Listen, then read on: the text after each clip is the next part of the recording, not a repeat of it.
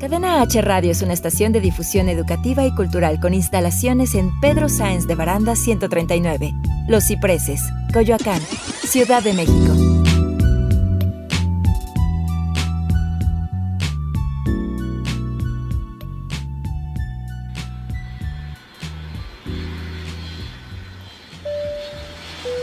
Bienvenidos a Aerolíneas Cadena H. Sus capitanes Shende Yerter y Manuel Corta están listos para platicar hasta por los codos. Abrocha bien tu cinturón. Esto es Cagajo Show.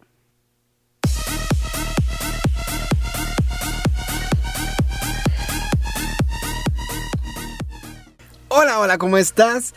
Estamos en este miércoles 23 de octubre aquí en Cadena H Radio y esto es Cagajo Show. Yo soy Manuel Corta y estoy con Shendel que está teniendo unos problemas técnicos con su micrófono, pero aquí ya está presente conmigo para arrancar con todo en este miércoles, hoy nos toca en miércoles de Cagajo Show. A ver, ¿me escuchas? Ah, ya me escuchas, Manuelito. Sí, ya. Aquí estamos, tuvimos un, pequeño este, desconecte, pero todo bien, aquí andamos, aquí andamos. Sí, este totalmente. Levantó el cable de, oigan, esto no va conectado a mi esto micrófono. Esto no va conectado a mi micrófono, oiga. y bueno, muchachos, esta semana han pasado muchísimas cosas. Cambiamos el programa al miércoles porque Shendel va a estrenar una obra de teatro. ¿Por qué no nos platicas un poquito de eso? Pues en realidad no es estreno, más bien ya es como tradición, ¿no? O sea, como la obra bien lo dice, ya es tradición. Eh, cada año, y literal, literal ya es cada año, hay violinista en el tejado en esta época en el Teatro del Parque Interlomas. Y es así en la misma época. Misma época, porque además, muy curiosamente, ya sabes que Facebook siempre te avisa de tus, lo que hiciste hace un año y así. Entonces, curiosamente estaba viendo que exactamente hace un año también yo estaba en semana de montaje y estaba en La Loca, entonces... Eh, sí, justamente estrena, bueno, son solo dos funciones, porque además es tradición ponerla solo un fin de semana. Esta ocasión creo que sí metieron cuatro funciones. Entonces son dos funciones el sábado, dos funciones el domingo, Teatro del Parque Interlomas, violinista en el tejado, a quien le guste, porque es tradición, los vemos y los esperamos allá. Y Oye, y para los que no saben, a la gente que no se dedica al teatro, la semana previa al estreno generalmente es una loquera, es cuando no tienes vida para nada. ¿Por qué no les platicas un poquito del estrés? O sea, ¿qué es lo que tienes que hacer así en una semana previa al estreno? Les platico un poco del estrés, les platico un poco de la locura. La verdad es que, sobre todo cuando son así como, como eh, funciones como ahorita, ¿no? Que son solo cuatro funciones, es... Eh, muchas veces cuando estás en temporada tienes a veces más tiempo de montaje o tienes más semanas en el teatro para entrar, montar la escenografía, ver cómo va quedando, eh, ajustar todos, ensayar, eh, vamos, tienes como un proceso o un periodo mucho más grande. Cuando son, eh, como el caso de Violinista en el Tejado, que cada año ya se presenta solo dos, este, solo un fin de semana, es todo un estrés porque es como que si la sacaras de gira. Y lo que sí es que cuando sale uno de gira, bueno, es como una combinación de ambas, porque cuando lo haces de gira, literal, llegas una noche, montas y ya. Aquí lo que sucede es que es como que si hicieras el montaje la primera vez, porque a fin de cuentas después de un año hay que ver cómo está la escenografía, hay que reparar, eh, obviamente hay actores que ya no pueden y entonces hay que cambiar, entonces es todo un, este, todo un tema esto. Y justamente esta semana previa, pues es la semana en la que uno se vuelve loco porque la escenografía llega al teatro y entonces tienes que tener al equipo técnico que monte la escenografía y tienes que eh, checar con el de audio y que entre y que si no y que si el eh, director, porque además eh, una cosa de la que siempre he estado muy orgullosa de violinista en el tejado y creo que es una de las cosas por las que más vale la pena que vayan a verla, es que creo que es de las pocas obras en México que cuentan con una orquesta casi completa en vivo. O sea, son 22 músicos en escena, más veintitantos este, actores en escena. Entonces es una producción demasiado grande. O sea, la verdad es que Digo, no es por demeritar ni nada, pero hay muchas eh, producciones aún de las grandes que conocemos que dicen músicos en vivo y la verdad es que es la base, que son guitarra, bajo, batería y, alguien más y lo demás es grabado, ¿no? Se van consecuencias. Y violinista en el tejado no, o sea, violinista en el tejado sí tiene al violinista en vivo, sí tiene eh, violines primeros, violas, chelos, eh, y bueno, pues todo lo que conlleva una orquesta, aunque no es de tamaño sinfónico, pero sí es una orquesta completa, ¿no? Entonces es todo un tema esto. Eh, eh, porque hay que estar, hay que ver que esté bien sonorizada la orquesta, que si no sé qué, que si el audio, que los micros para la orquesta, los micros para el... Y bueno, esta semana es una semana de locos. Me la he pasado en el teatro de aquí, allá, de allá, acá, cosas Además, el Teatro Nextel que te queda a cinco minutos Sí, claro, de tu a cinco minutos, aquí a la vuelta, ¿no? O sea, estoy completamente del otro lado de la ciudad. O sea, Que nada ya no más es el Nextel, imagínense. ¿no? No, se llama Teatro del Parque Interlomas, así tal cual es Teatro del Parque Interlomas. Y está así en la de las plazas más altas de Interlomas, obviamente Plaza del Parque, este, que son, o sea, está todavía más arriba, no es Sí. la, la base de Interlomas, no, es todavía más arriba. Entonces sí, o sea, nada más imagínense, ahorita saliendo de aquí tengo que ir para allá y bueno, o sea, es casi una hora de camino nada más para llegar a... Y a ver una hora va siguiente va, porque yo me acuerdo que cuando estábamos Sí. en temporada ya, podríamos hacer hasta dos horas de camino, dependiendo del tráfico y la ruta y todo. Ahorita ya abrieron una ruta nueva que creo que es mucho más accesible. Sí, es más accesible y de hecho yo estaba viendo también ahorita que para irme creo que hay una ruta de una supervía que va creo que desde acá hasta Santa Fe o algo así, entonces pues vamos a probar. Ya les contaré si sí de veras hice una hora o, O no. O no. Sí, O la próxima semana. Acabo de llegar al teatro. Acabo de llegar al teatro, estoy transmitiendo desde acá. Oye, ¿y nunca les ha pasado con tanto tiempo que se embodega la escenografía y eso? Que llegan al teatro, sacan todo y ¡ah! Nos falta la cama o nos falta la casita o como que se haya perdido algo en un año de estar embodegada la escenografía. No, bueno, la realidad es que tiene uno que estar bien al pendiente. O sea, yo, en mi caso, lo que yo hago, que es la gerencia de producción, es estar bien al pendiente de que todo esté como debe de estar, ¿no? Entonces, eh, tanto desde que quitas, sacas las cosas del teatro y vas y las almacenas, tienes que fijarte súper bien que todo vaya para que obviamente a la hora de regresar eh, todo esté. Lo que sí llega a suceder es el, ay, ya se rompió la rama del árbol y entonces hay que, ¿sabes? O, ay, el, te- el tejado del, de ya se zafó y entonces hay que reparar. Entonces, por eso sí es una semana de locos, porque literal es una semana de montaje, reparaciones y, y montaje de audio y ajustes de audio y ensayos y todo en, en- en una sola semana. O sea, es lo que haces en una temporada, a veces en meses, lo haces en una sola semana. Entonces, Ahorita que está estás hablando como, ah. de las partes de la escenografía que se rompen, me acordé muchísimo de mi primera experiencia en violinista en el tejado, cuando en un oscuro me caí sobre la ferma, que es justamente la parte del pueblo que está hasta atrás, Ahora entiendo por qué la ferma está rota. y la partí a la mitad. Fue un caso en escena, pero en el momento yo la sufrí muchísimo. Ya después te ríes, ¿no? Cuando te Sí, acuerdas de claro. esas cosas, pero me daba una angustia que se prendiera la luz y se viera a Tepka así partido a la mitad, ¿sabes? Y como levantada de un lado. No, no, no, no, no. Fue una cosa horrenda. Horrible. Tú estabas ahí, ¿no? También. No me acuerdo. De- debo de haber. No, no me acuerdo. Debes haber estado, porque fue en el, en el Nextel justamente, Ajá. en el Teatro del Parque, la primera vez que estrenamos. Pero yo lo que estoy casi segura es que no, tú y yo no estuvimos juntos en temporada de violinista más que cuando estuvieron en el Chapu. Todavía no estaba. Todavía no estaba, todavía estaba Lulu Cornu. Ay, es verdad, es verdad. Pero yo, ¿por qué tenía idea yo que habías estado siempre? No sé, porque tú siempre crees que estás conmigo en todos lados. O sea, porque, porque ya somos como parte del inventario uno del otro y entonces ya ay, a, mí también me pasa con Manu, es así de, ¿qué no eras tú? No, Oye. no era yo, era la otra chaparrita histérica gritona igual que yo, era la otra. Ahorita que estás hablando de los recuerdos de Facebook, fíjate que quitaron una opción en Facebook que me gustaba muchísimo, que era que tú podías, había una pestañita que te decía en qué año querías ver tu, tu perfil, pues, o sea, si entrabas a tu perfil, tú escogías, quiero ver el 2019, el 18, 17, hasta el inicio. Entonces, cuando querías buscar una publicación atrasada, como en este caso, por ejemplo, se va a reestrenar violinista, quiero regresarme a la publicidad como para recompartirla, entonces te ibas a la pestaña del año y ya lo buscabas. Inclusive podrías poner hasta el mes. Y ahora ya no. Me- Como ahora ya te recuerdas solo, ya no te puedes regresar. Y entonces, si tú bajas en el perfil, Sí, es un te rollo baja, buscar algo. te baja hasta cierto punto y ya de, de cierto punto ya no avanza. Sí, sí, sí. A mí, o sea, no me acuerdo de la pestañita, pero la verdad sí era muy padre antes cuando solito podías buscar cosas que habías compartido y que querías volver a compartir. Ahorita, si no te lo sacan en los recuerdos, ya. O sea, si tuviste la suerte de que salieran en los recuerdos, qué padre, lo puedes recompartir y si no, no. ¿No? Y sí, Facebook regresa a la pestañita del año, no seas así. Sobre todo que puedas navegar en tu, en tu, En tu perfil, porque si no hay muchas claro. publicaciones que pues mueren, porque todas las publicaciones mueren después de un tiempo porque las deja de ver la Las deja gente. de ver la gente, exactamente.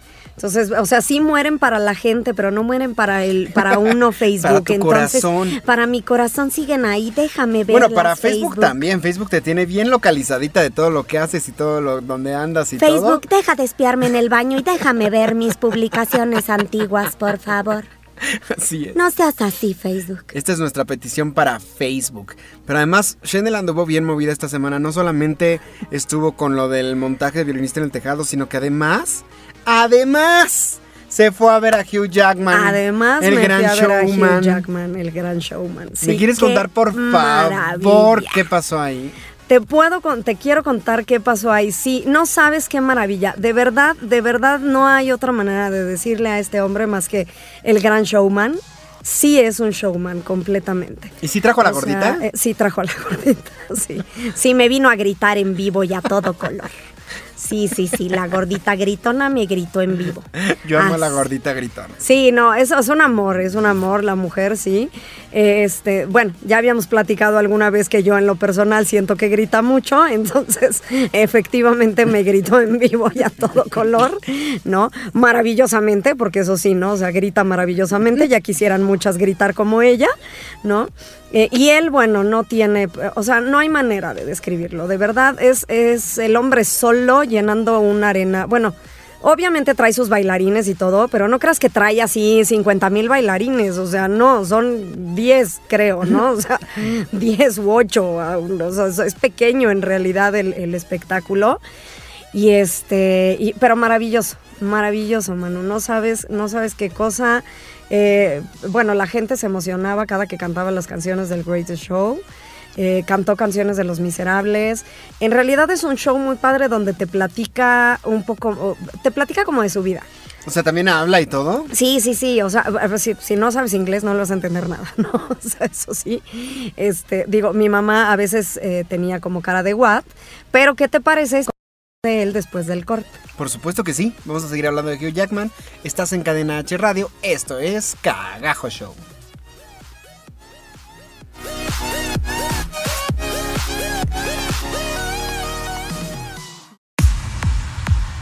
Quédate con nosotros. Estás escuchando Cagajo Show. Ya estamos de regreso. Esto es Cagajo Show.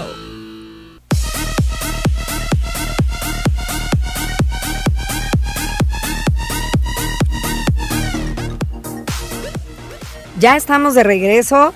Esto es Cadena H y estamos en Cagajo Show. Manuelito, ¿cómo ves? ¿Cómo ves que me fui entonces a ver a Hugh Jackman? No, qué envidia, qué envidia. Ese era un concierto que yo quería ir muchísimo. Aparte de que no tenía dinero para comprar los boletos, la verdad. Estuve de gira ese fin de semana, entonces imposible, no Imposible, no había manera. Sí, no, hubo mucha gente que me escribió cuando vio este, mis fotos tomadas de contrabando, porque has de saber que por derechos de autor no se podía tomar fotos. Entonces, up, perdón, lo siento, Hughes, pero no había manera de no tomarte una fotografía en el escenario. Ah, yo creo que es un concierto que hasta después va a poder vender en- en video. Sí, o sea, seguramente sí, seguramente sí, pero ya sabes, mira, en realidad no sé si sean normas de por derechos de autor o sea más como el asunto de, ya sabes, ¿no? Este, de la, la Arena Ciudad de México dice no puedes tomar fotos y entonces de verdad tenías ahí uno que otro gendarme. Obviamente todo mundo tomaba fotos y todo mundo tomó videos y todo mundo tomó de todo. No puedes controlar eso, o sea, no hay manera ya en la actualidad. Si traes un celular que hace esas cosas, antes era más fácil porque, ah, no entran las cámaras, sí. ajá, o sea, tenías que meter una videocámara o una cámara y pues no, entonces la verdad es que yo honestamente a los espectáculos les digo, ¿para qué? ¿Para qué te armas de no compartas? Al contrario, tómame fotos, compárteme para hacerme viral y hacerme famoso, ¿no? Claro, Hugh Jackman no lo necesita. Pero bueno, o sea, eh, también es una manera de publicitar el concierto. Pero es muy cierto, de hecho, muchas producciones internacionales ya lo hacen. Ya lo hacen, Ya te dicen que tomes las fotos y que tomes los videos. Lo único que te piden es que no uses flash, Ajá, porque eso mata momentos del espectáculo Exacto. o distrae a los performers. exacto. Pero si no tienes flash y eso, al contrario, Hazlo. a ellos les funciona. Claro, hazlo. Entonces te digo que yo no sé si sea como una norma de ellos o sea una regla todavía de la Arena Ciudad de México, más bien, ¿no? Entonces ahí digo, la- de quien sea, cámbienlo. de quien sea, de quien sea, de todos modos la gente tomó fotos y la gente tomó videos y no hay manera de que puedas controlar a no sé cuántos miles de personas había allá adentro, porque además déjame decirte, Manu, que estaba lleno. Sí, claro. O sea, de verdad, lleno hasta, o sea, sold out. Fue completo sold out. La gente gritaba, la gente se emocionaba, como hace mucho no veía yo que se emocionara un mexicano en un... Sabes que el mexicano con el arte es como difícil, ¿no? Y, y a fin de cuentas su show no es... eh, Vamos, él mismo en el show te dice, si eres un fan de Wolverine, este, vas a sufrir las, estas dos horas y media, ¿no? O sea, porque no va por ahí el asunto, ¿no? Es, más como un show de verlo a él, conocerlo a él. Es un show donde él te platica, te cuenta, te habla de su vida, de cómo llegó, de la esposa. Bueno, conoces a la esposa porque la trae con ella a todos lados, eh, la besa en eh, eh, le canta una canción, la besa, todo así. Padrísimo porque además pasa de repente alguien del público también eh, con él a bailar, o sea, es todo un showman. O sea, no hay manera de que no decir el señor es un señorón en escena, llena el escenario, él solo no necesita nada más. Y este, y bueno, o sea, el espectáculo en sí es, está bonito. Por ahí escuché que los que más disfrutaban del espectáculo eran justamente los que son de teatro musical o a los que les gusta el teatro musical, que porque todas sus canciones eran de teatro musical. ¿Tú crees que alguien que no es de teatro musical haya disfrutado del espectáculo? Yo definitivamente creo que todo el mundo lo disfrutó. Eh, fíjate que, digo, se me hace como raro que me comentes esto porque en realidad no sé de muchos compañeros nuestros de comedia musical que hayan ido, ¿eh? O sea, sí sé de varios, pero tampoco así que digas, ay, sí, todo mundo fue o todo mundo, eh, o sea, la arena se llenó de gente de arte y de teatro, no. O sea, era No. gente común. La gente común, claro, era gente común, era gente que le gustó eh, la película del Greatest, eh, Greatest Showman, era, eh, había fans de Wolverine que de verdad nada más por verlo estuvieron ahí. Obviamente, eh, mira, yo creo que simplemente eran fans de Hugh Jackman. ¿No? O sea, aquel que es fan de Hugh Jackman sabe que Hugh Jackman no nada más es Wolverine, sabe todo lo que hace. Y Hugh Jackman siempre ha sido más actor de teatro y actor Sí, de él empezó en musical Broadway. que- eh, exacto, que, que, que Wolverine, ¿no? O sea, es un Wolverine maravilloso, pero él es actor de, de musicales. Este, baila tap hermosamente, entonces, o sea, Baila en baila, el- toca, o sea, es un showman, el señor es un showman. Entonces, no, o sea, yo definitivamente vi a gente normal, eh, común, eh, eh, no de teatro musical, no de arte nada más, disfrutando de un gran espectáculo, que es este señor. Entonces, eh, les diría que se los recomiendo, pero no se los recomiendo porque creo que, por lo que mencionó ahí, México era la última ciudad de su gira. Entonces, pues, quienes tuvieron la oportunidad de disfrutarlo saben de lo que estoy hablando. Ay, ¿sabes qué? He escuchado mucho de Hugh Jackman y hay un, eh, justamente platicando con Adrián Pola, que es amigo nuestro, este, a quien le quiero mandar un fuerte saludo. Polita, apréndete tus textos, mijo. Estábamos diciendo justamente, ah, es que está en violinista en el es que está en violinista, exacto. Estábamos diciendo que era muy curioso porque con Wolverine pues había pasado más de una década de su vida y se había visto cómo envejecía y cómo ya en las últimas películas ya, ya le costaba mucho trabajo hacer el personaje y se veía como acabado. Entonces hay un rumor por ahí en internet que dice que justamente Hugh Jackman estaba pasando por este momento en que los productores le estaban diciendo pues que ya se había acabado su tiempo, que ya no servía para ningún papel, porque ya estaba viejo, porque ya, ya no era lo que era de joven. Y entonces justamente es cuando él produce El Gran Showman. Y es como, como el, un grito de libertad de decir, aquí estoy, Carajo, estoy aquí vivo estoy. y estoy con todo, ¿no? No, y además está con todo. O sea, perdón, con la tos de perro que traigo yo esta semana, con la gripa que traigo, ya quisiera yo bailar la mitad de lo que este hombre baila. Ajá. O sea, ni en mis mejores días. No sabes, o sea, de verdad no sabes, ni en mis mejores días. No, y la manera en la que él brilla Sí, en la pantalla. brilla en la pantalla, brilla en el escenario, brilla en donde sea. El señor, el señor puede ser el Wolverine de eterno.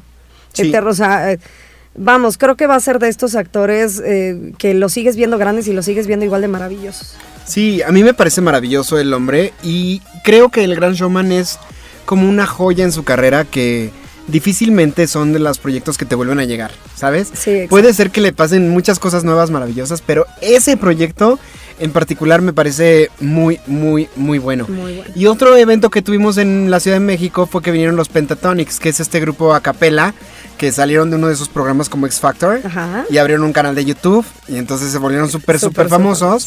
Vinieron a México y yo no los pude ir a ver, Shendel. No, fíjate que de ellos sí yo ni me enteré. Como verás, ando en la... Ven, ven lo que sucede cuando está uno en semana de montaje. No te enteras de nada. Sí, vinieron los Pentatonics y fue algo que también me dolió muchísimo perderme porque este tipo de eventos son muy pocas veces en la vida. Yo me acuerdo hace unos años cuando vino Patti Lupón, que sí tuve la oportunidad de irla a ver. Además me tocó en primera fila, entonces me cantó. Se volteó en, Ah, una, en una parte de su canción, se volteó y me cantó a mí, ¿sabes? Y yo, o sea, es algo que me quedé así como de, "¡Ah! me cantó a mí, ¿sabes? O sea, es una cosa Sí, sí, que nunca se te olvida. Es algo que te marca, algo que una experiencia padrísima. Única, sí, sí, o sea, son esas experiencias únicas y maravillosas que vives y que no puedes, eh, que de verdad no suceden, o sea, como dices, no suceden tan seguido, o sea, no es este algo que estés viendo, que esté viniendo, no es tradición, ¿no? o Como- sea, como como violinista. Exacto. Que ya me gustaría también que trajeran otro tipo de tradiciones y que a lo mejor la empresa que trae violinista traiga otro musical.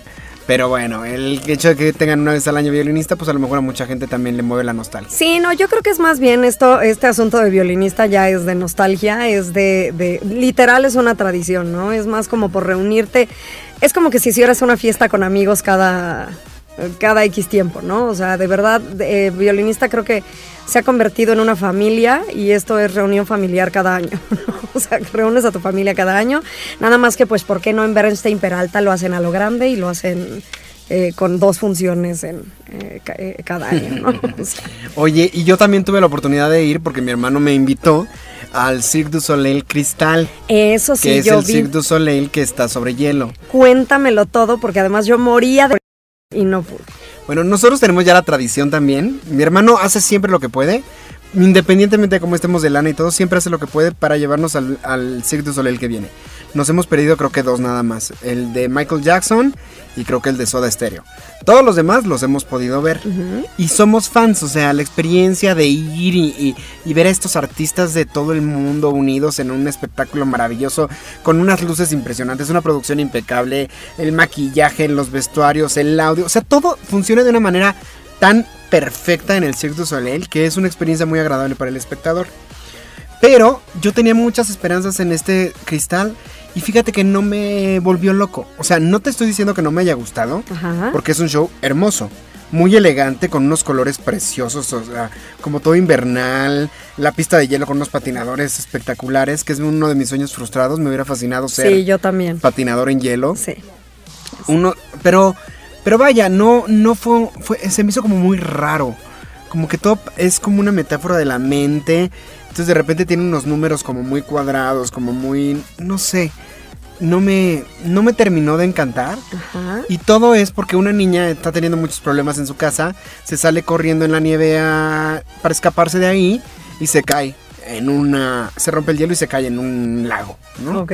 Y entonces todo el show es lo que pasa mientras ella está en el lago. Y entonces ya al final pues, logra salir y toma aire, ¿no? Sin spoilers, porque no es como un... Una Sí, cosa sí, sí, sí, sí, claro, que claro. te cambie la, la partida, ¿no? La partida. Pero entonces dentro de su cabeza pasan muchas cosas porque sí te manejan como esta familia que es muy seria, que no la pela, este, la oficina, la escuela. Y entonces tiene unos números que yo decía, what the fuck, ¿no? Porque hay, hay otro, que, otro que, por ejemplo, es un Cirque du Soleil, pero que no es tan Cirque du Soleil porque también es el show, es el de Avatar. Ajá. Y ese yo lo disfruté muchísimo. Veías la tierra, veías Pandora, las cosas que vuelan, los avatars corriendo por todos lados. O sea, impresionante el mapa y todo lo que hicieron. Y aquí como que se me hizo... Como que se quedó en medio entre un espectáculo sobre hielo y un Cirque du Soleil. Como que no llegó a ninguno de los dos. Que ni uno ni otro. Cuando pudo haber sido una cosa maravillosa. La verdad es que lo que me estás diciendo sí se me hace un tema demasiado bizarro. eh, como para una pista de hielo. Hubiera sido O un- sea, creo que una una pista de hielo es, una cosa mágica y maravillosa donde puedes hacer cosas impresionantes. Y a lo mejor ¿no? si hubieran hecho un tema invernal navideño, no sé. Navideño, yo qué Hubiera sé, sido sí. algo muy bonito. Sí, sí, ¿no? sí. Por otro lado, a mis papás y a mi hermano les fascinó y les volvió loco. O sea, esto es mi punto de vista, porque hasta yo ni siquiera les comenté nada. Porque bueno, si a ellos les gustó tanto y de verdad están tan emocionados con lo que vieron, pues a lo mejor yo no estaba como en el mood correcto, a lo mejor estaba cansado, no sé, ¿no? Algo. Pero no Algo se me hizo el, la, la- la esencia y la, la- lo, lo mágico del Cirque du Soleil. Sin embargo, como te digo, sigue siendo Cirque du Soleil y sigue siendo maravilloso. Sí, o sea, te digo, yo tenía muchas ganas de verlo, pero yo creo que sí, o sea, por lo que me estás contando, sí, no sé, ya, ya ahora ya no sé si tengo ganas de verlo. Porque yo estoy muy, eh, tenía muchas ganas de verlo. Hay un, hay un patinador, se me olvidó ahorita su nombre, pero el que es el, el ruso campeón de todas las, de no sé cuántas medallas de, de oro. Eh, él tiene un espectáculo de justamente de, de hielo, patinaje sobre hielo, invierno y todo. Que cada que veo sus fotos y cada que veo los videos y todo, bueno, digo, es, quiero ver, quiero ver, ¿no? Y cuando salió este espectáculo de cristal de Cirque du Soleil, lo primero que yo dije fue, wow, o sea, si él, este hombre que solito, ¿no? Está haciendo este espectáculo y le queda maravilloso, Cirque du Soleil debe de ser una cosa así súper impresionante. Y pues, o sea, ya simplemente por el tema que me dijiste, no se me hace como un tema adecuado para, para dicha, o sea, para una pista. Digo, técnicamente no la sé. verdad es que sí es impresionante. Usan este tipo de efectos de luz y de mapping como de hielo, entonces que se rompe, que sale, como mucho lo que están usando en Frozen en Broadway ahorita. Y eso, se están en la vanguardia, están así en Claro, con la último. tecnología más grande que hay. Entonces sí tiene cosas muy impresionantes. Tiene pedazos patinando que son bellísimos, bellísimos. Pero no sé, como que Pero no es un espectáculo como tal. no, o sea, sí, pero no es un espectáculo de hielo, no es un... Sí, se me hizo como toda la mitad a mí. Pero te digo que a mi familia le encantó. Entonces, pues yo creo que habría que... Me gustaría escuchar sus opiniones, así que déjenos en las redes sociales del programa, que es Cagajo Show en Instagram y en Facebook, cuál fue su opinión si lo vieron. Las redes sociales de Cadena H. Cadena H Radio en Facebook y en Instagram. Por ahí escríbanos. Y bueno, nos vamos a un corte y regresamos.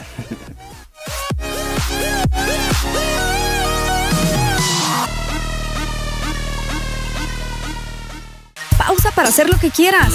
Regresamos a Cagajo Show. Ya estamos de regreso. Esto es Cagajo Show.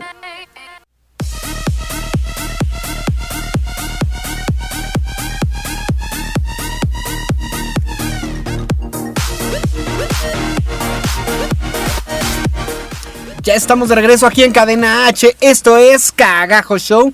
Y estábamos hablando justamente de los espectáculos que vimos en la semana que nos... Bueno, en, la, en esta como quincena. Porque fui hace como entre una semana y 15 días al Cirque du Soleil.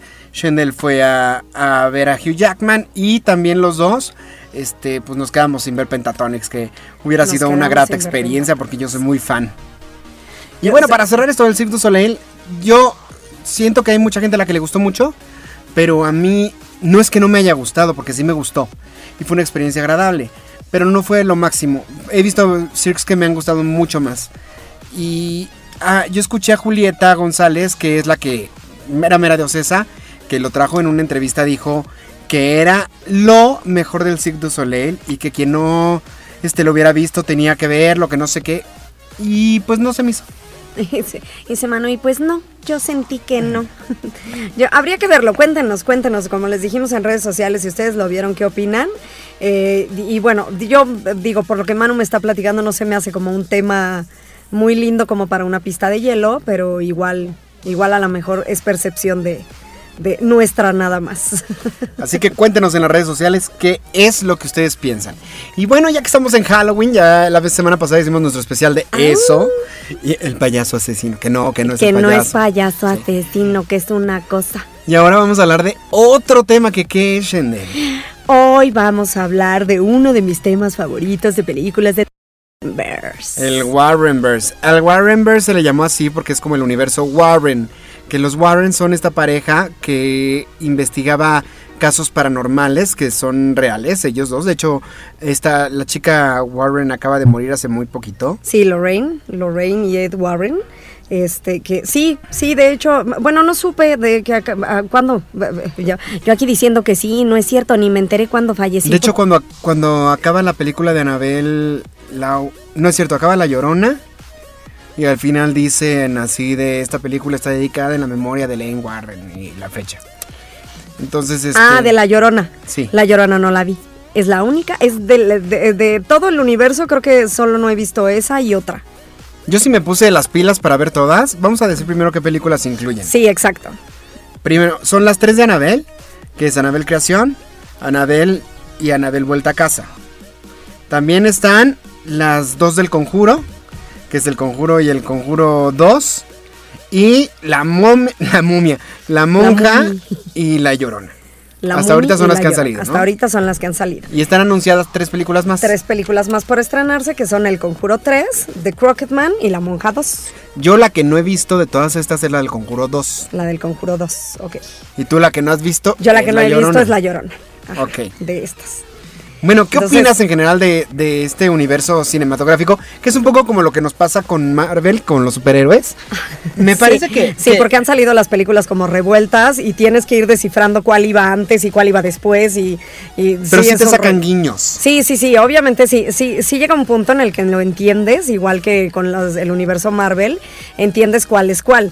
Pero, pero vamos, no han salido en el orden en el que, en el que se desarrolla la historia, Ajá. pues, ¿no? Entonces, eh, eh, Mira, a, a mí me tiene muy fascinada este universo porque justamente el otro día con eso platicábamos que las películas de terror antes eran como, a mi gusto eran hasta cómicas, Sí, ¿sabes? es que eran O muy sea, melodramáticas. Sí, eran hasta cómicas, ¿no? Entonces de repente era el y la tipa ¡ah! ¿no? Pero nunca O sea, se veía nada. Pero nunca se veía así. o que sea, también eso las hace muy artísticas. o todo lo contrario, de repente veías salir al monstruo así bizarro, así de... Y ya decías, ¿eso qué? O sea, no, ¿eso qué? Entonces, o sea, o- eran como muy eh, extremo y, y otro extremo. Y fíjate que toda esta serie de los Warren a mí me está gustando mucho porque estamos regresando a las películas de terror clásicas maravillosas como eran eh, eh, Psicosis, eh, vamos, todas estas de Alfred Hitchcock, todas estas películas como más intensas, más profundas, más de terror psicológico, más eh, que de veras te tienen pegado al asiento y que de veras te tienen eh, con el Jesús en la boca, como dirían por ahí, ¿no? O sea, entonces, eh, vamos, y están muy bien llevadas porque a pesar de que en algunas de estas películas del universo Warren sí ves a los monstruos, no son un monstruo chistoso o no son un monstruo que digas, ay, ¿qué es eso? ¿No? O sea, están muy bien manejados los maquillajes de, de- de- digo, de todos los actores que interpretan a estos personajes eh, eh, fantasmales. Y creo que eso es una de las cosas que a mí me tiene más maravillada del universo, ¿no? Que estamos regresando a esa parte donde de verdad, de verdad estás sentado en la silla, de verdad estás sin aliento y diciendo, "Ah". Sí, te- son historias que atrapan. Definitivamente creo que los guiones están súper, súper bien escritos. Toda esta onda de que estas, esta pareja Warren, ella era como psíquica, Ajá. ¿no? Elaine. Y él como era más como cazafantasmas, como que él tenía todos los instrumentos y todo esto, ¿no? Y fueron recolectando cosas de todas sus aventuras y tienen hasta un museo Hay un en su casa, en el que está la muñeca Annabelle, que en realidad no es una muñeca así terrorífica. Es una de estas muñecas de Raggedy Ann, que son estas muñecas como espantapájaros con los pelos rojos. Ajá. Es una de esas, Ana. Es una de esas, sí, sí, lo tengo clarísimo. De hecho, por Ah, eso te digo. yo la tuve. Yo la tuve. Está sentada en mi casa. No, no, eh, vamos, eh, me dio mucha curiosidad justamente por eso, porque eh, algo que yo siempre he pensado es que cualquier muñeca de porcelana o cualquier muñeca así, son, las muñecas de porcelana parecen muñecas terroríficas, Sí, las la de verdad, madera también. ¿No? Entonces, creo que lo hicieron muy bien, porque si nos hubieran puesto al, al- a, a la muñeca esta Sí, que parece espantapájaros, nos hubiera pasado lo que les estoy diciendo de las películas de los noventas, ¿no? O sea, hubiéramos visto a esta muñeca chistosa y hubiéramos dicho, ay, ¿eso qué? Ay, Sí. eso, eso porque da miedo, qué El ridículo es, payachito. ¿no? El payachito, qué ridículo es el payachito, ¿no? Entonces, eh, y la muñeca que pusieron, la verdad, qué, qué, qué maravilla de muñeca. O sea, definitivamente yo no la tendría sentada en mi casa ni de chiste. O sea, no. No, bueno, no, es que no has visto el Conjuro 2. Entonces, o sea, en el Pero Conjuro en el 2 te dicen uno- de dónde salió y, y sí es así como de... Bueno, pero ¿por yo. qué la tendría? Yo vi, Anabel, este. El comienzo, la creación. La creación. La Y ahí creación. te explican cómo se creó el personaje.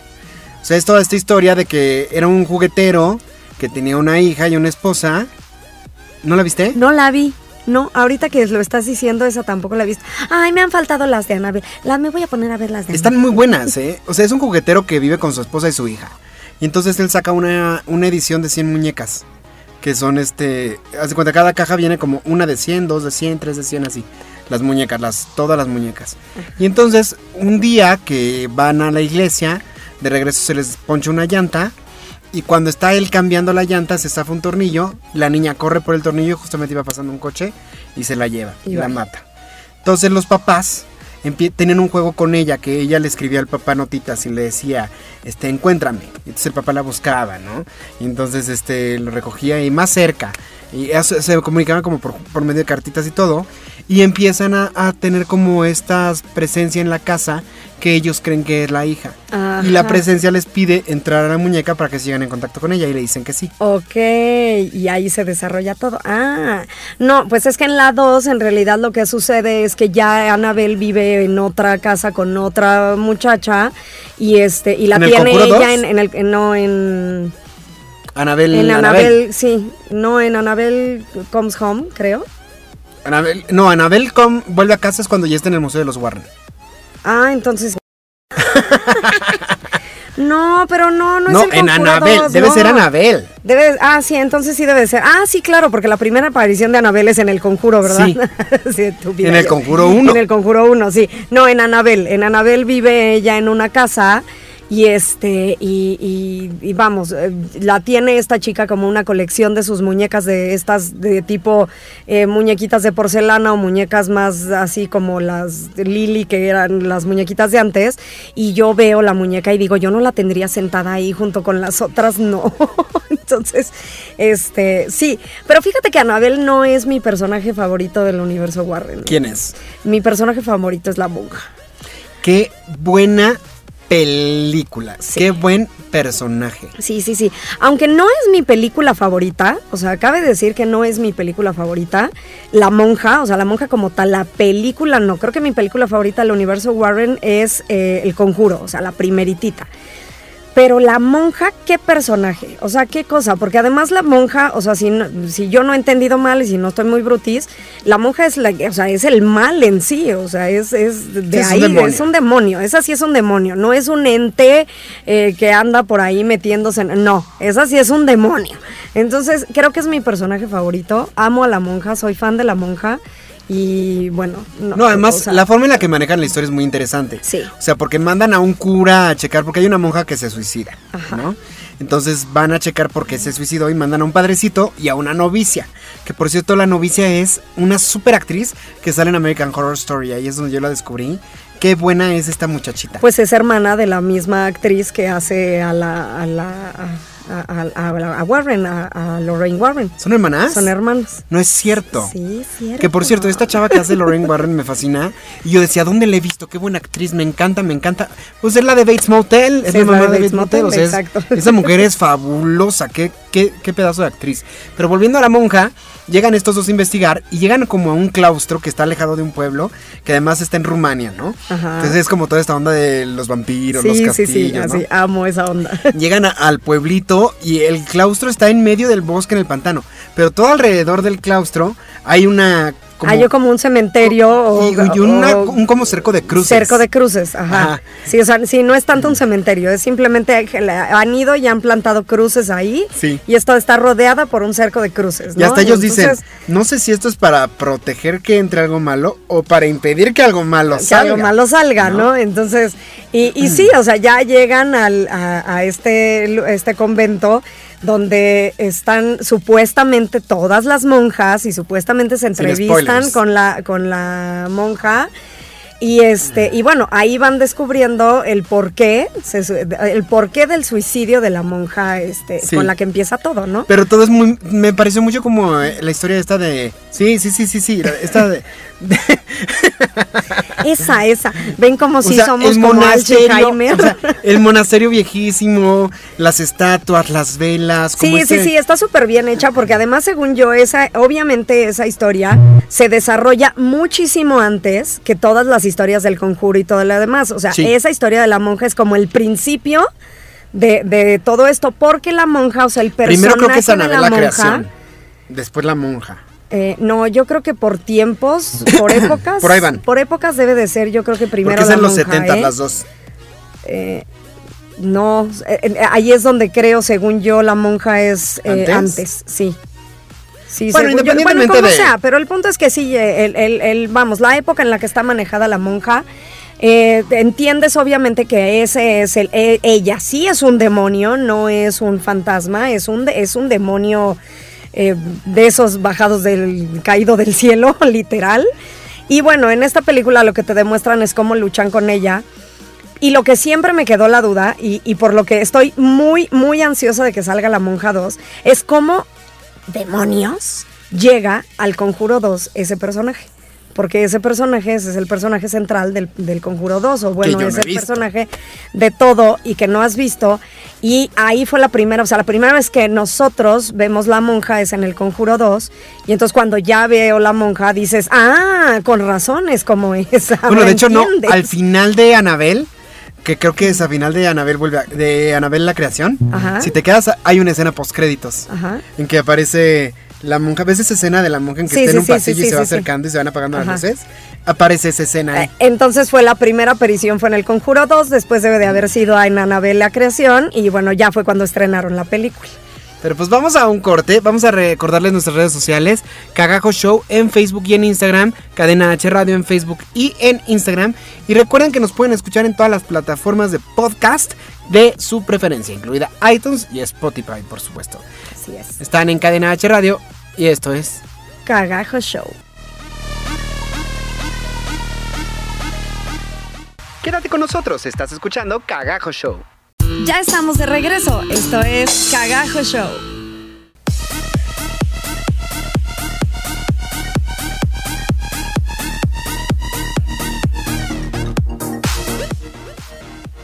Ya estamos de regreso en Cagajo Show en Cadena H Radio. Y bueno, estamos hablando de este universo cinematográfico de los Warren, que son estas películas de Anabel, del Conjuro, de la Monja y de la Llorona. Y estamos hablando justamente de cómo han ido saliendo pedacitos que a lo mejor aparece un espectro pasando en una de las películas y después resulta que le hacen una película y te enteras de dónde viene, como es el caso de la monja, que dice Shendel que su primera aparición fue en el Conjuro 2, que es la única que yo no he visto. Pero sin spoilers, Shendel, sin spoilers. No, no, no, sin spoilers, sin spoilers. O sea, lo único, sin spoilers, solo les comento eso, ¿no? O sea, la primera vez que vemos a la monja es en esta, en esta película, que también es muy buena. Obviamente, eh, eh, como que todas estas del conjuro se basan en alguna familia. Entonces estamos viendo a otra familia diferente que también llega, empieza a tener problemas con este con la niña, vamos, eh, eh, creen que la niña está poseída y entonces empieza toda la investigación, mandan llamar a los Warren y bueno, todo el proceso que se hace para pedir un exorcismo y bla, bla, bla, bla, bla, que siempre lo eh, vemos en este tipo de películas, pero eh, vamos. El, el, este, el personaje, este personaje de la monja, Es lo importante. vemos, es importante y lo vemos la primera vez. Ahora, yo quisiera película. decir que sí hay un frijolito en el arroz para mí, que es la llorona, justamente. O sea, sí, el- la única conexión que tiene con el universo Warren en realidad es que sale el padrecito de Anabel. El que se la lleva y que después Ajá, está todo ajá, golpeado en el hospital. Ese padrecito eh, aparece en La Llorona. Pero La Llorona sí es un poco como este humor más como de los noventas, como ñiqui ñiqui ñaca ñaca. O sea, siento como que no está tan padre. Hay, por ejemplo, metieron me- actores que se supone que son mexicanos. Ajá. Entonces, ellos, hay uno que hace un, como limpias y cosas así. Y, y hacen oración, la misma llorona, ¿no? O sea, habla en español, por ejemplo. Ok. Pero entonces tú le estás viendo como mexicano y escuchas, pobre te me seas, mis hijos pobrecitos. Entonces es así como, y el otro, Padre nuestro que estás en el cielo. Entonces dices, no, o sea, si son O sea, sí, pero no. mexicanos, Son mexicanos. aunque sea con un poco de acento, pero que hablen bien español. Fíjate, fíjate que justamente La Llorona eh, es una película que no se me antojó ver. O sea, no la vi, no- ni siquiera sabía yo que tenía que ver con el universo Warren, para acabar pronto, ¿no? Y no la vi por eso, porque desde que vi los cortos, simplemente dije, es que, ¿por qué demonios quieren hacer una película sobre una leyenda mexicana? En Estados Unidos. en Estados Unidos y además combinaron, o sea, no porque no la hagan en Estados Unidos, o sea, si la vas a hacer, que fue lo que hicieron con Disney y Coco, hazlo bien, ¿no? O sea, Disney se preocupó por investigar todas las tradiciones de Día de Muertos y de bla, bla, bla para poder hacer Coco. Aquí creo que simplemente dijeron, ah, pues hay una leyenda en México que es sobre la llorona. Y entonces la- resulta que la llorona, eh, eh, según lo que vi en los cortos, corrígeme si me equivoco, camina sobre el agua y trae vestido de novia además. Sí trae vestido de novia. Bueno, pues entonces le aclároles que las leyendas son dos diferentes. Hay varias. Una es No, la novia, por eso, pero, o sea, son leyendas diferentes. Entonces, lo que yo sentí desde que vi los cortos fue que quisieron combinar las leyendas mexicanas e hicieron cagajo, no hagan eso. O sea, el ¿no? maquillaje sí está espectacular. Porque Claro, sí hay, porque hay escenas donde sale. cosas maravillosas. Y, y este tipo de lágrimas negras y todo está muy, muy padre. Pero corrígeme Pero- si me equivoco. ¿Estás de acuerdo que la llorona clamaba por sus hijos en las calles? No, y que aparte tenemos una leyenda de una novia que camina por las calles y que aparte tenemos una leyenda de una mujer que flota sobre el agua. No son la misma, señores. No son la misma. Pues son no- o sea- leyendas diferentes. Independientemente aunque hayan querido combinarla y eso, a mí no me molesta tanto como el hecho de que es eh, cliché, cliché, cliché, cliché. La película es el cliché de la película de terror. Los mexicanos viviendo en Estados Unidos son el cliché del mexicano Speedy González. Eh, o sea, no, la parte de la limpia, eh, eh, todo pasa en la casa, de que no la dejes pasar y que no sé qué, y que se mete. O Pues sea, no es que sé, no desde, sé. desde el espectro es cliché. O sea, yo vi a la llorona y dije, ¿qué onda con su llorona cliché?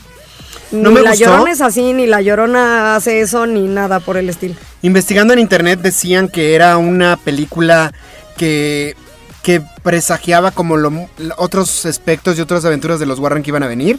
Yo no vi ninguna. O sea, yo no vi como claves al futuro. No vi como nada especial. Inclusive te digo que cantan la canción esta que nosotros conocemos también de la Rorro Nene a la Rorro Ya. Pero la cambiaron. O sea, ni siquiera es la misma letra ni la misma melodía. Es parecida, pero co- como muy raro. A mí como mexicano la Llorona la eliminaría por completo del universo Warren. Sí. Y por no otro la he visto, lado- pero también la eliminaría. A pesar de que están muy bien hechas todas y que tienen un gran guion, me parece que sí caen en recursos que se parecen ya. O sea, como que les está faltando inventiva, porque todo es igual. Son demonios que poseen cosas, o, o poseen a la muñeca, o poseen a la niña, o poseen el convento, ¿sabes? O sea, poseen algo los demonios. Y, y lo- se comunican a través de papelitos, ¿no? La Anabel. O el juego del aplauso. O, o sea, como que siento que están ya cayendo en las mismas fórmulas y están haciendo que ya nos sorprendan. Pe- Pero es que a fin de cuentas, eh, creo que, bueno, sí, o sea, creo que tienes razón, eh, solo que eh, creo yo que puede ser algo como natural, porque el universo Warren, o a fin de cuentas, los Warren los que hacían era eso. O sea, era sacar eh, cosas poseídas, o sea, o aliviar a cosas poseídas, pues. No, pero no, Ah, no, no me estoy refiriendo al tema. No me estoy refiriendo a que se teman- tengan el tema de los demonios nada más, sino a que es la misma fórmula en todas las películas. De, de repente los cambios de lugar de las cosas.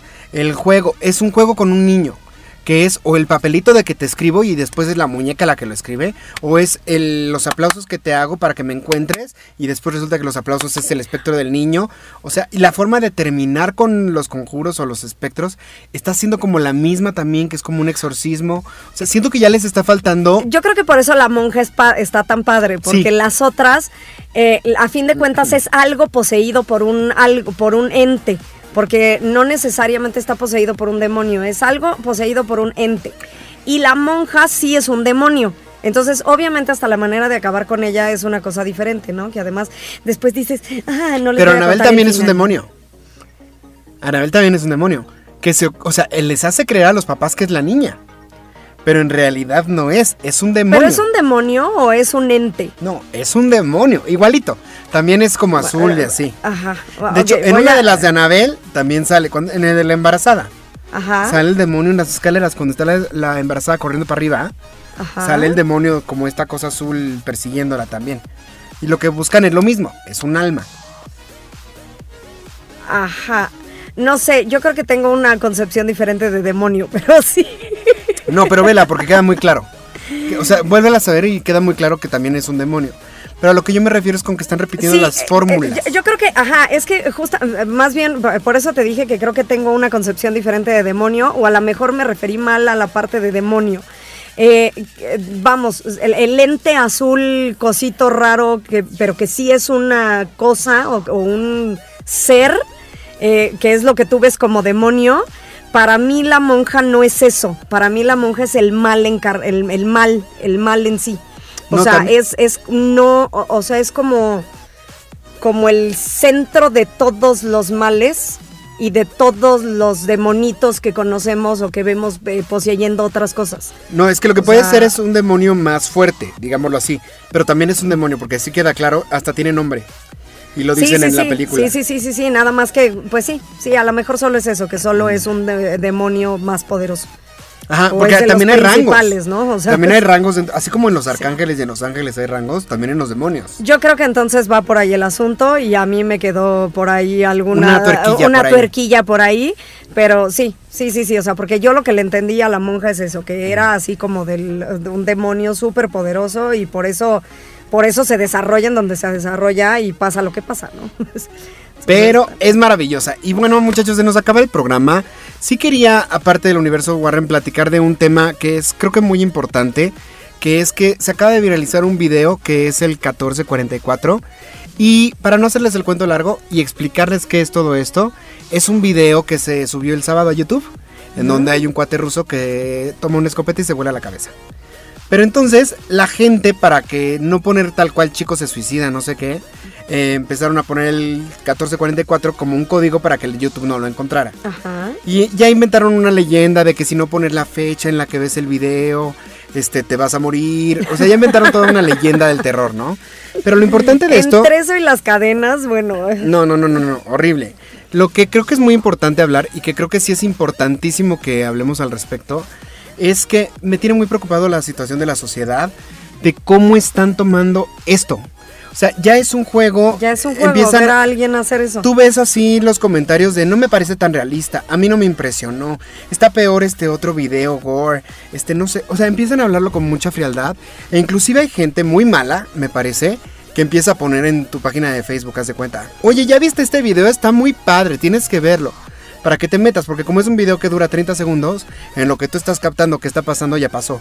Y es una imagen muy fuerte que no te puedes quitar de la cabeza. Yo afortunadamente no la vi, pero sí me pasó que caí en el, oye, busca este número, que no sé qué, y en lo que me metí a buscar y todo eso, la primera cosa que me apareció es un tweet de, es un chavo suicidándose, mejor ni lo veas, porque no te lo vas a poder sacar de la cabeza.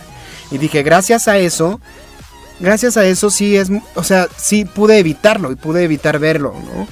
Pero estoy, estoy como muy angustiado con la situación de cómo la gente está tomando este tema en particular, cómo se volvió un meme viral en el que toda la gente está burlándose de esto y están usándolo como una leyenda urbana. Y es como de, ¿y dónde está la humanidad de que es alguien que se quitó la vida?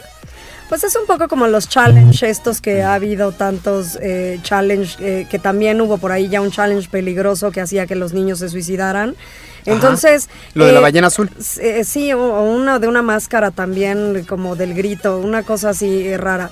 Eh, digo, como sociedad estamos muy mal, lo sabemos, pero regresamos a lo mismo que siempre les hemos dicho, ¿no? El cambio, el cambio está en ustedes. Ajá. Entonces tengan cuidado con lo que ven en las redes Y sociales. les recomiendo que no, lo- no se metan a buscarlo. No se metan a buscarlo, no se metan a verlo, porque si caen en esta trampa, va a ser muy fácil que vean una imagen que no va a salir de su cabeza y que, que está muy, muy, muy, muy gacha y muy fea. Pero bueno, así es, no lo busquen chicos, no lo hagan. ¿Y qué creen? Se nos acabó el tiempo. Pero nos vemos la próxima semana. Esto es Cadena H Radio. Estamos en Cagajo Show. Mi nombre es Shendel Yerter. Me encuentras en las redes sociales como Shendel Yerter. Yo soy Manuel Corta, estoy en Instagram como arroba Manu Corta y en Facebook como Manuel Corta, al igual que en YouTube. Las cadenas, eh, las redes sociales de la cadena. Las Radio. de cadena. Las cadenas del ca- Cadena H Radio en Instagram y en Facebook.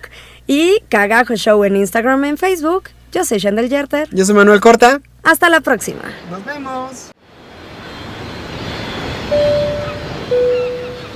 Atención pasajeros, esperamos que hayan disfrutado de este viaje. Les agradecemos por haber volado con Aerolíneas Cadena H y los esperamos en la siguiente emisión de Cagajo Show.